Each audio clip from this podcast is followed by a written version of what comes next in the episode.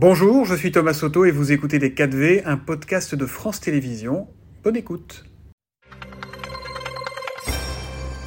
Bonjour et bienvenue dans les 4V, euh, professeur Autran. Vous êtes donc depuis quelques jours à la tête euh, du comité de veille et d'anticipation des risques sanitaires, ce COVARS qui a succédé au, Conseil scientifique. On sent tous qu'elle est là, euh, qu'elle est en train de faire sa place à bas bruit, cette huitième vague du Covid. Ce matin, comment vous la qualifieriez, cette vague? Je la qualifie de vague croissante. On est dans la, vraiment dans la phase croissante de la, de la huitième vague et on ne sait pas jusqu'où elle ira. Donc croissante et potentiellement inquiétante? Alors, on est rassuré par le fait que les vaccins, on a mmh. tous bénéficié de vaccins, les vaccins continuent à nous protéger contre les formes graves.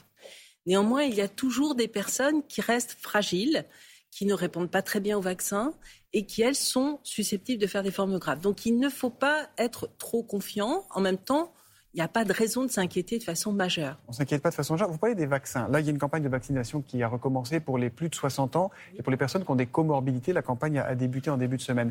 Mais les personnes, moi par exemple, pardon, hein, ma deuxième dose de rappel date de l'hiver dernier. Est-ce que je suis encore protégé face à ce Covid Vous êtes protégé contre les formes graves. D'accord. Donc vous allez peut-être rencontrer le, virus, vous allez peut-être faire un, gros rhume, quelque chose qui risque d'ailleurs d'être assez euh, sérieux, mais vous n'aurez pas besoin d'être mm. hospitalisé. Mm. L'hospitalisation, on en est à 15 000, 15 000 oui, ça croît, ça beaucoup, ça, on, croit de 30% euh, par rapport à la semaine dernière. Donc oui, oui. Il y a une inquiétude de saturation comme... Euh, Pour l'instant, pas d'inquiétude de saturation. Euh, les réanimations, l'hospitalisation, réanimation augmente aussi, mais il n'y a pas encore d'inquiétude de, saturation. Mais vraiment, on, on fait appel, et je profite d'être là, on fait appel à tous pour le port du masque. vous êtes venu avec? Le port du masque, je suis venu avec, et moi je me déplace toujours avec un masque. Je crois que on voit un petit peu plus de gens porter le masque. Mais est-ce que c'est suffisant Est-ce que c'est suffisant, Brigitte Autran? Parce que là, je regardais les chiffres 90 000 nouveaux cas mardi, 66 500, je crois, ces dernières 24 heures. Euh, ça grimpe, ça grimpe, ça grimpe d'un jour sur l'autre, d'une semaine sur l'autre. Euh, est-ce qu'il euh, n'est pas temps, c'est bien que la décision est politique, mais médicalement, il ne serait pas temps de rendre le masque obligatoire de nouveau dans certains endroits? Alors, on est en train d'y penser, non pas d'y penser, mais on est en train de calculer quels seraient les bénéfices d'un port de masque obligatoire par rapport à un port de masque recommandé. Mm. Pour l'instant, on est, même si on l'étudie, on est quand même sur le port de masque recommandé. Recommandé. Et où est-ce qu'il faut vraiment le mettre? Où est-ce qu'il est vraiment recommandé Il faut vraiment le mettre dans les endroits clos, lorsqu'il n'y a pas de distanciation sociale dans les transports. Ça, c'est évident. dans les, typiquement, les transports, je vois l'Allemagne euh, a remis le port du masque, le FFP2, obligatoire depuis le 1er octobre dans les transports. Quand on prend le métro, les TER, les bus, c'est souvent bondé. Est-ce que là, il ne faudrait pas, médicalement, je sais que vous n'êtes pas ministre de la Santé, Brigitte Autran, mais est-ce qu'il ne faudrait pas médicalement dire, là, il faut le remettre obligatoirement, il ne faut plus plaisanter? Alors, est-ce que c'est obligatoire ou est-ce qu'on peut faire confiance au sens civique et d'autoprotection des Français? On est encore dans cette dynamique de confiance. Moi, personnellement, je porte mon masque. J'essaye de faire l'exemple. Je vois quand même que de plus en plus de gens portent le masque dans le métro. Je prends le métro tous les jours. Et, ça change par rapport à la semaine dernière, mais pas assez. Hmm. D'accord. Donc pas, assez. donc peut-être qu'il faudrait prendre une mesure un peu plus ferme on va voir ça. On va voir ça. Euh, le retour des jauges, le retour du pass sanitaire, c'est un sujet d'actualité ou ça Non, le pass sanitaire, ça n'est pas du tout d'actualité pour l'instant. Les jauges, probablement pas.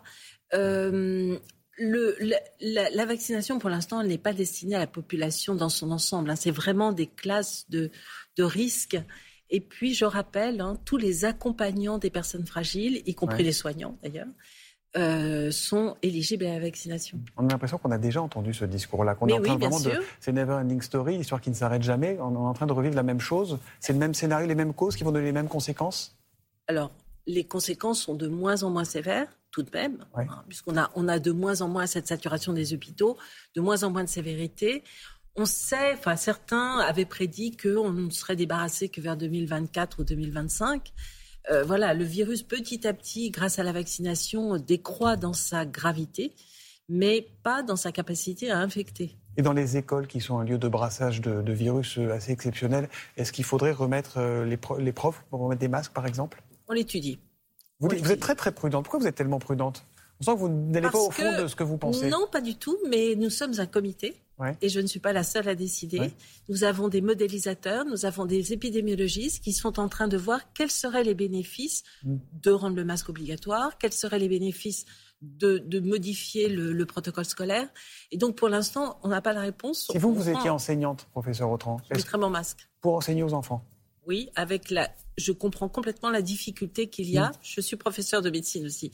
Et je sais la difficulté qu'il y a à s'exprimer avec un masque. Mm. Donc, lorsqu'on est vraiment face aux enfants et de façon euh, très rapprochée, oui, je pense qu'il faut mettre un masque. Vous sentez un blocage politique ou pas En haut, on vous dit euh, on va y aller doucement, les Français sont pas prêts, ils sont pas encore non, remis. Non, non, on a, on a la chance d'avoir un ministre qui écoute. François Braun, ouais. Est-ce qu'il faut craindre une sorte d'alliance du Covid et de la grippe cet hiver? Oui, bien sûr, mais ça, on le craignait déjà l'année dernière, on le craignait il y a deux ans. Donc la grippe va arriver pendant l'hiver. La différence, c'est qu'on ne sait pas quand elle va arriver. Hein. Elle peut arriver entre le mois de novembre et le mois de mars. Ouais clairement, il faut se vacciner. Toutes les personnes éligibles, ce sont exactement les mêmes que pour le Covid. Toutes les personnes éligibles doivent se faire vacciner. Là aussi, il n'y a pas d'obligation, il y a une recommandation très forte.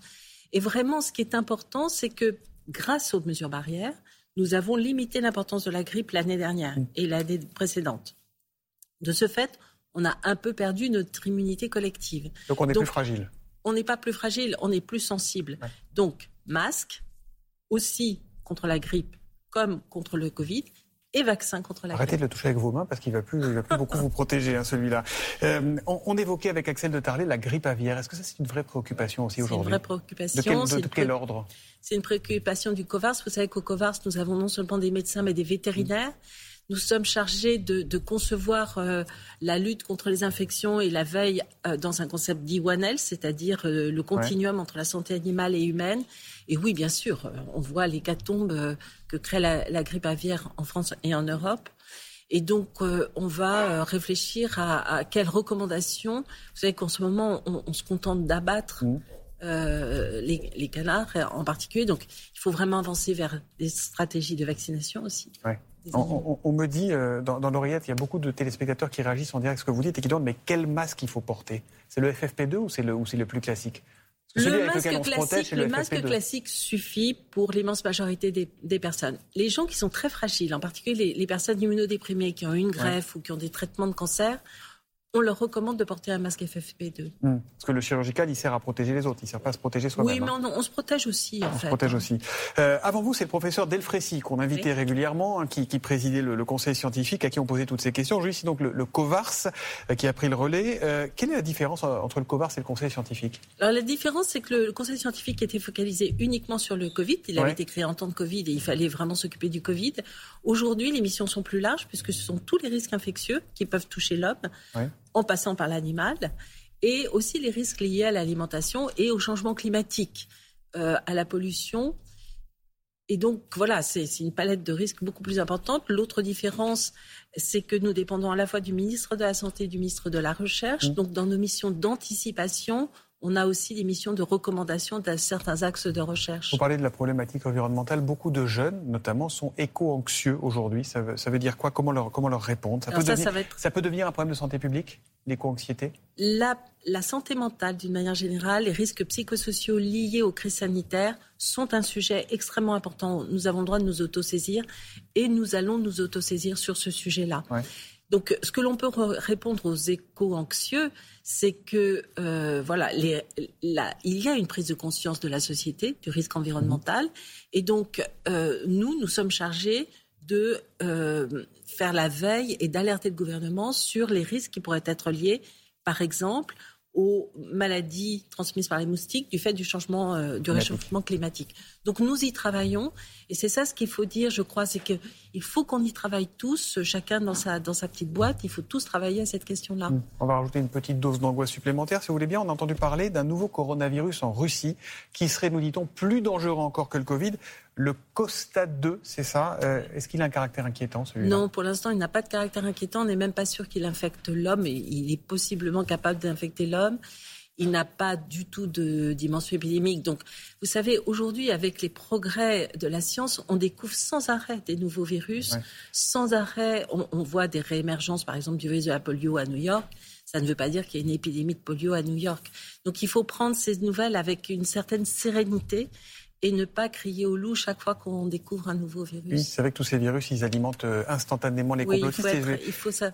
Je vais vous parler d'Alain Aspect, prix Nobel de physique, hein, qui, qui, disait sa consternation de voir la science de plus en plus souvent attaquée, notamment par ses complotistes.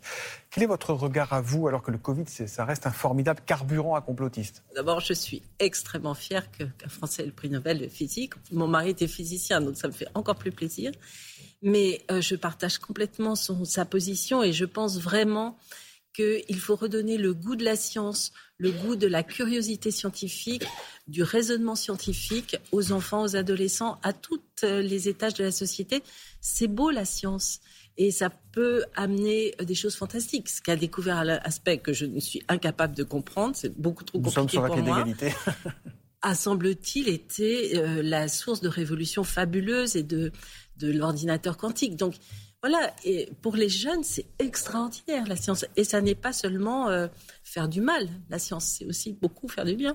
Merci beaucoup Brigitte Autran d'être venue nous voir. Je rappelle que vous êtes immunologue, vous êtes une des plus éminentes spécialistes du, VIH. Hein. Vous avez commencé à travailler euh, très très tôt sur, sur ce sujet.